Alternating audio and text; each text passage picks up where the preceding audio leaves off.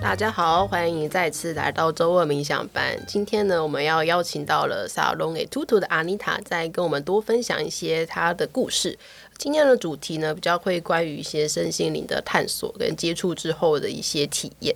啊，首先我就有点好奇，安妮塔是怎么开始对身心灵的各方面的东西产生好奇跟兴趣，然后或想要尝试呢？最开始是就是到酒商，然后接触比较密集的接触自然酒之后，我就很喜欢去读那些酒农的故事啊，或者是他们的一些酿造理念。那发现常常他们会提到所谓的宇宙啊、呃引力啊，或者是月亮潮汐这些相对应的关系。读着读着之后。再重新去感受人之于宇宙之间，人之于啊、地球，人之于土地，或者是在我们身边所有的一切大自然的元素的这种相对应的关系，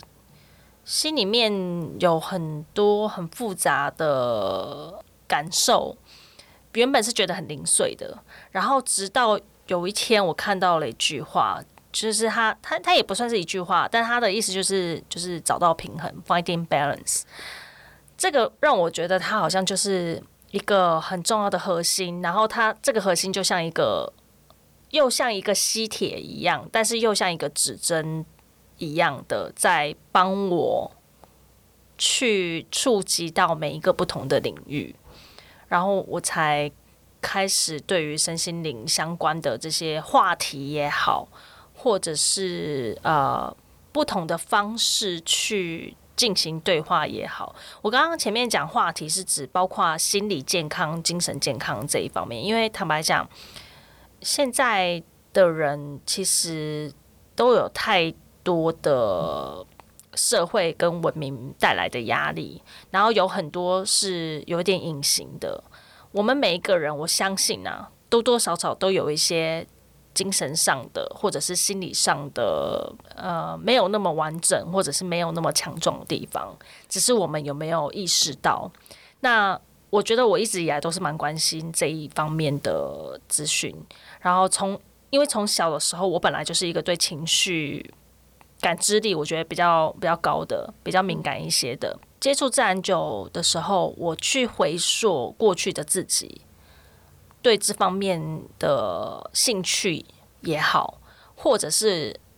我现在讲还有另外一个方面是，我发现原来我一直以来都可能，比如说皮肤比较敏感一些，所以我开始慢慢的选用了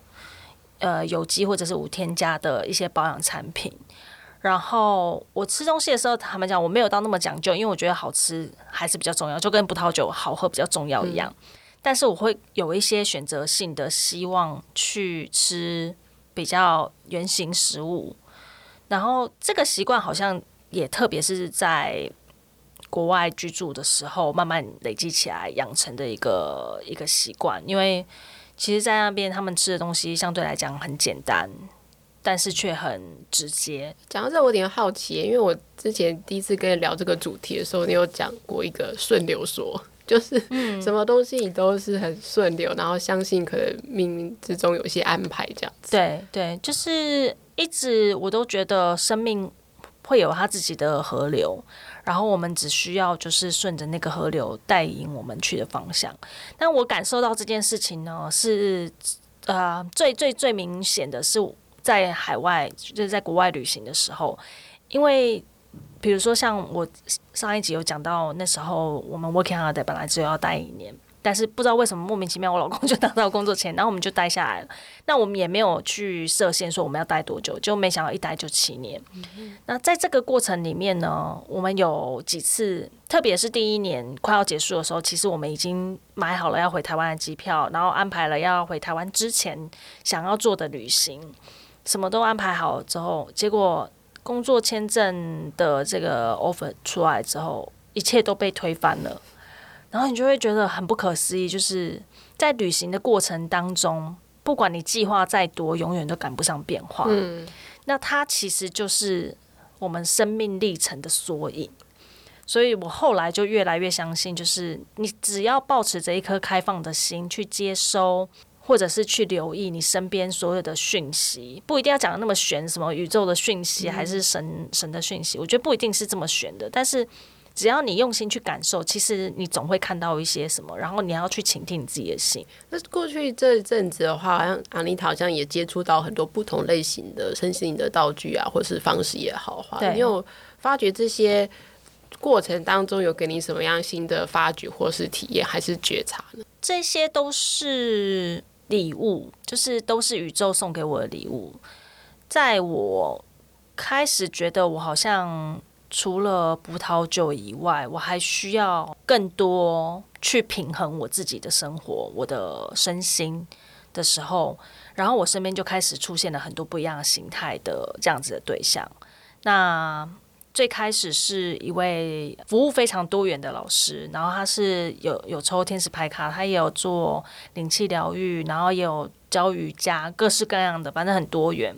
然后我那时候还是觉得很懵懵懂懂，因为我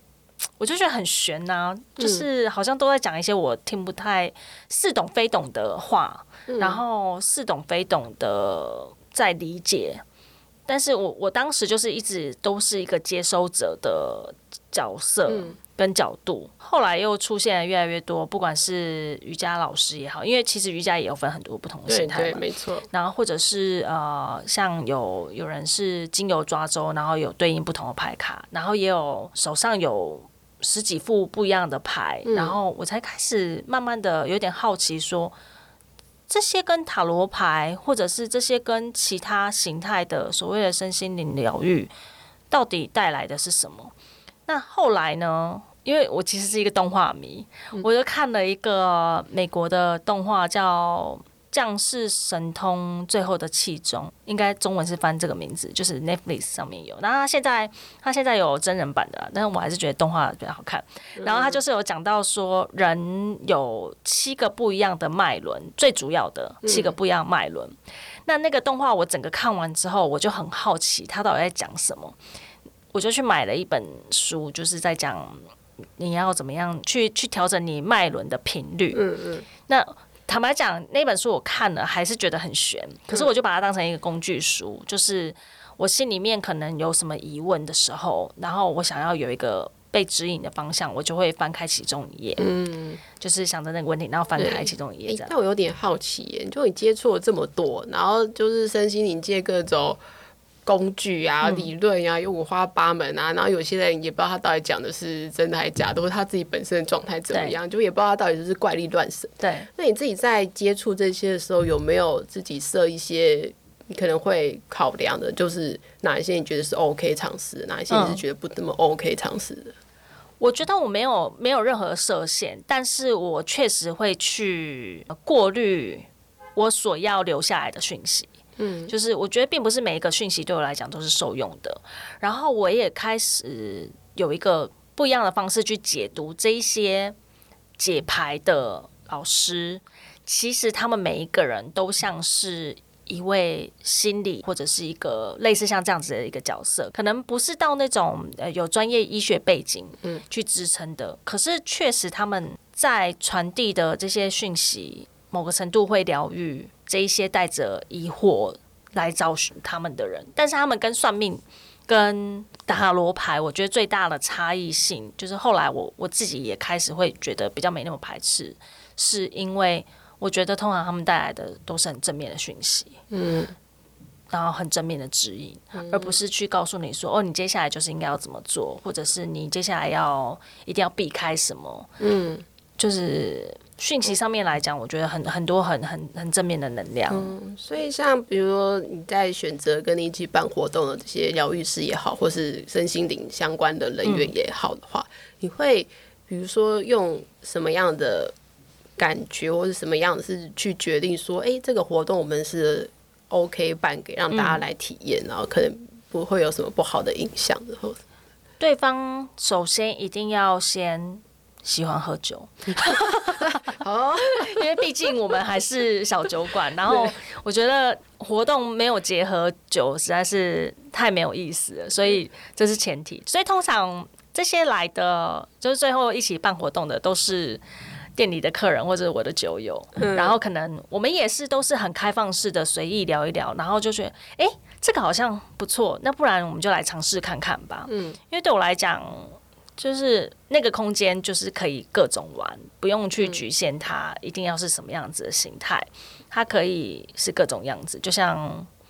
我说，也有也有人在那边跳 swing。然后呃，最近我们也开始有 live jazz 的表演。嗯、那我觉得身心灵也是一样。那身心灵当然又是一个完全不一样的领域，可是它也有各种不一样的形态。那我觉得只要是我自己，我应该是先这样讲，就是除了对方也要喜欢喝酒之外，另外一个就是我自己对这个。形态很有兴趣，我也想要参与看看的时候，嗯、我就会私信的说，要不要来办一场？哦，我了解，我了解，对，就觉得哎，这好像蛮好玩的，不如我们来试试看好。对对对对对，其实我自己有时候会看蛮多活动，或是现在可能也会接触到越来越多相关的，就有些是我不懂的，有些是我。可能知道一点点的，嗯，对吧？其实，在很多东西、新的东西出现的时候，一开始我们也很难去说它好或不好，因为也许只是我不够了解。嗯，那我自己在选择要不要参加的时候，其实我还是会有一些自己的判断，对，就是基本上。重点还是要回归到我自己这个怎么样去过，或者是说，哎、欸，我就算去参加这个活动，但是我还是会有我自己的一个判断跟想法，然后去负责任的去过接下来人生，而不是说我今天去参加一个活动，就说哦好，就是因为这个牌卡告诉我这样，所以我就这样子。对对，所以觉得我觉得在参加身心灵的活动的话呢，就我可能是这一点就是会想要分享给听众的，就是不管。别人给我们什么建议，或者在聊天的过程当中，呃，获得一些什么样的讯息，其实最终呢，要去做判断，还是我们自己，就还是我们自己要为我们这辈子的人生负责任的过下去。但我自己也蛮好奇的，因为其实那边办的真的很多东西，我真的也不太了解。其实有时候连我自己也不太了解。对啊。但是就是因为这样子，我我会想要也带着这样的好奇心，跟大家一起，好像来开箱的那种感觉。对对对。那有没有在？过去或是有没有哪些是给你比较多感动的？可以分享一下那个感动的体验吗？欸，我觉得有一次我们做了一个水晶冥想，这件事情很很妙，因为其实以前我对水晶超级无感的，嗯，但是我确实是很喜欢这些大自然的气息，然后我意外的接触到一个呃香香氛的品牌，那它其中有一款那个。香气那个扩香就叫神木，然后真的闻起来就很像是你在森林里面闻到真实树木的味道，嗯，我觉得很感动。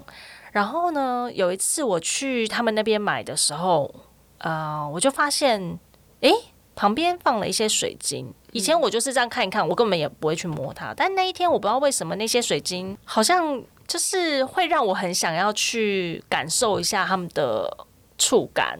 然后去开始想要拥有吗？然后那一天都是很小颗的啦，但是那一天我就不知道为什么莫名其妙我就挑了七颗，嗯，带回店里了。那后来呃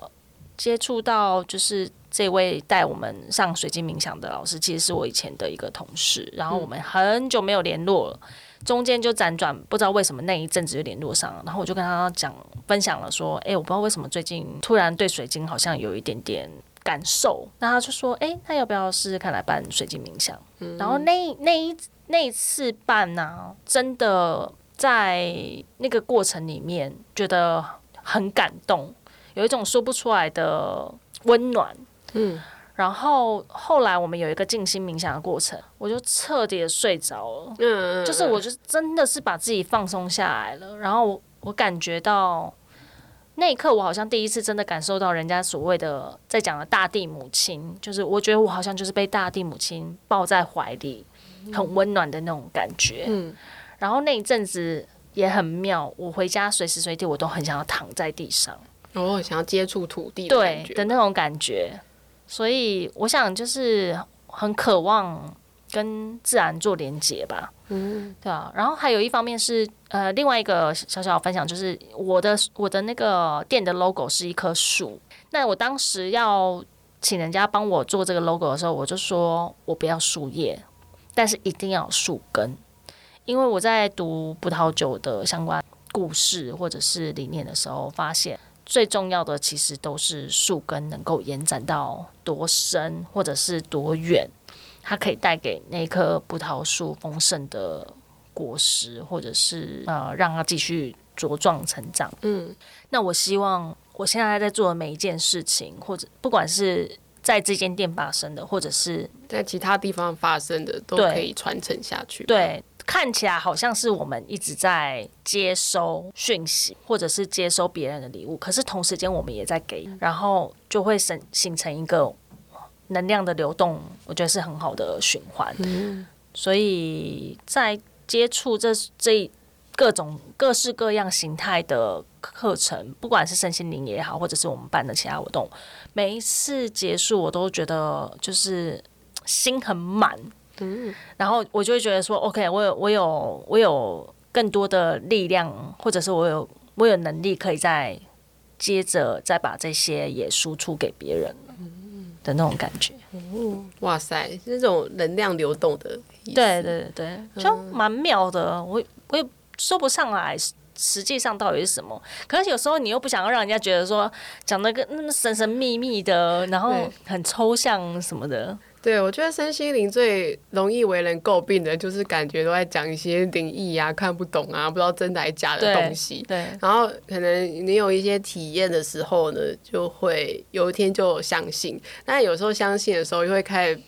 容易好像不知道我是那个误误入什么歧途，还是我就是现在进迷信，还是我进了什么邪教，然后就是会有各种的小剧场跟 OS，他说我现在到底在干嘛？我现在就是这样，我有被控制吗？还是这我的自由意志，还是干什么之类的 各种的小 OS？对啊，所以在之前，比如说你在冥想啊，或者是在接触这些东西的时候，你有发觉有什么改变吗？到目前为止。这很难具体的说有什么样的改变，但是我确实是一直都感觉我还在找我自己的那个平衡，嗯，而且我觉得这件事情是不会停止的，因为本来就不可能会有所谓的完美平衡这件事情，那可能是一个动态的变化了，对，每一个不同的阶段啊跟历程，对，可是可是我们追求的，或者是说我在追求的本来就不是结果，嗯，而是这个过程。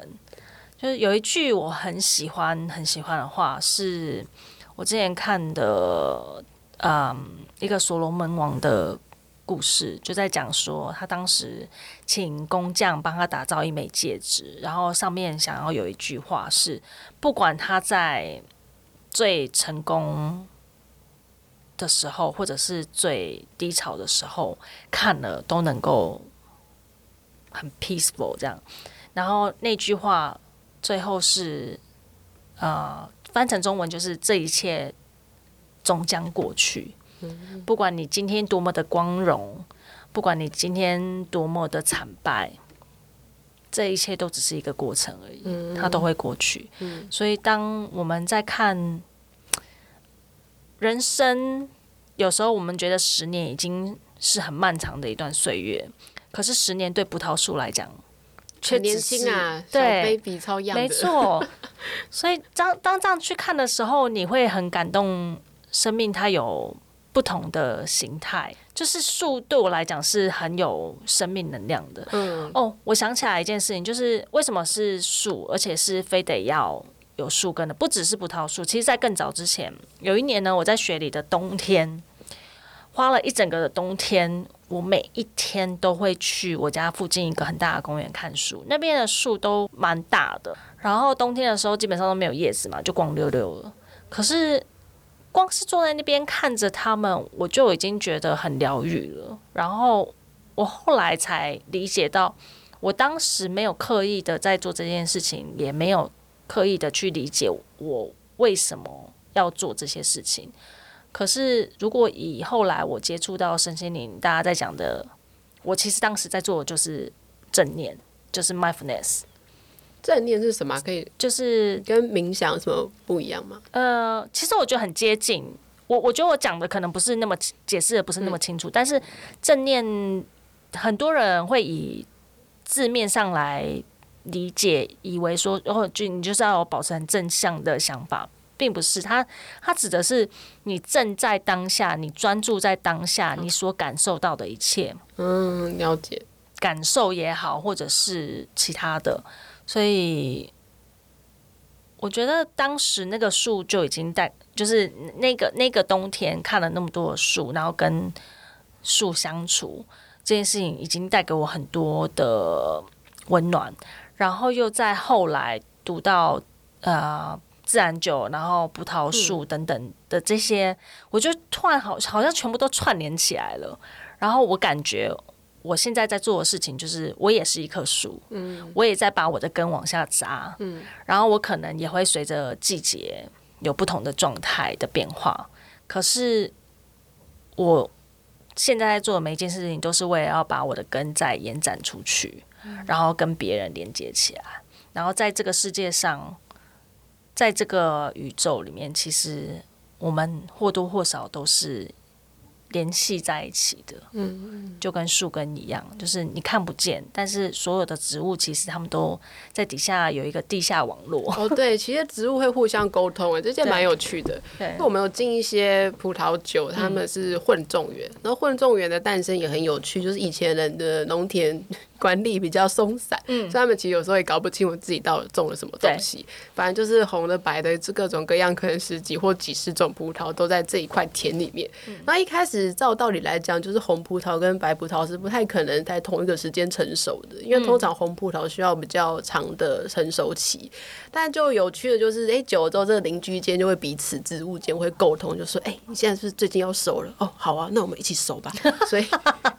那种比较老的混种园的话，就是。红白葡萄，他们就会在很接近的时候一起成熟，就会一起采收，然后一起酿成酒，就成了那个田它非常特有的风土的滋味。嗯，所以自然酒里面其实是有非常多有趣的意涵啦，就是不管是跟环境啊，或者整个。呃，人类的文化习惯结合的东西，嗯，所以其实自然酒里面真的很多不符合常理，就也不是什么规则，然后也不符合法规的东西在里面。但如果就纯粹是用一个欣赏哦，以前人怎么生活的角度去看的话呢，嗯，其实这个酒是蛮有趣。另外，我有想到一个问题，因为刚刚有听到那个平衡对你来讲是很重要的嘛，对。那在葡萄酒里面，其实平衡也是。大家会常常提出来讨论的一些事情，嗯，啊，那如果在接下来的生活，或是最近有一些东西让你感觉到比较不平衡，不管是情绪上或是生活的安排，开始有一些比较不平衡的感觉出现的时候呢，你可能会用什么方式来帮助自己回到那个平衡的状态？最近有一个小小的。转变就在去年下半年，非常非常密集的，很多人跟我说他们有在算牌卡，就是他们他们自己有牌卡，然后可能是比如说有天使牌卡、神谕卡等等。我其实都没有特别的感觉，就是我也不排斥，但是我也我也不会很刻意的要去，就有点像，其实我我也是一个没有特定的宗教信仰的人，但是我相信是有神的存在。各种形态、各种宗教的神，我也相信他们的存在。可是我不会把自己局限在某一个框架里面。接触到宇宙也好，自然酒也好，我刚刚就是还是我上一集有说，我有买一本那个麦伦调频，它里面讲的一句话解读了，呃，解开了我心中的一个疑惑，就是我总是会想说，如果我在讲这些，人家会不会觉得我是很迷信，或者是很抽象、很怎么样、很神秘？那它里面说。他说你：“你你相信宇宙也好，或是你相信这些在你身边的讯息，你去解读，它不一定是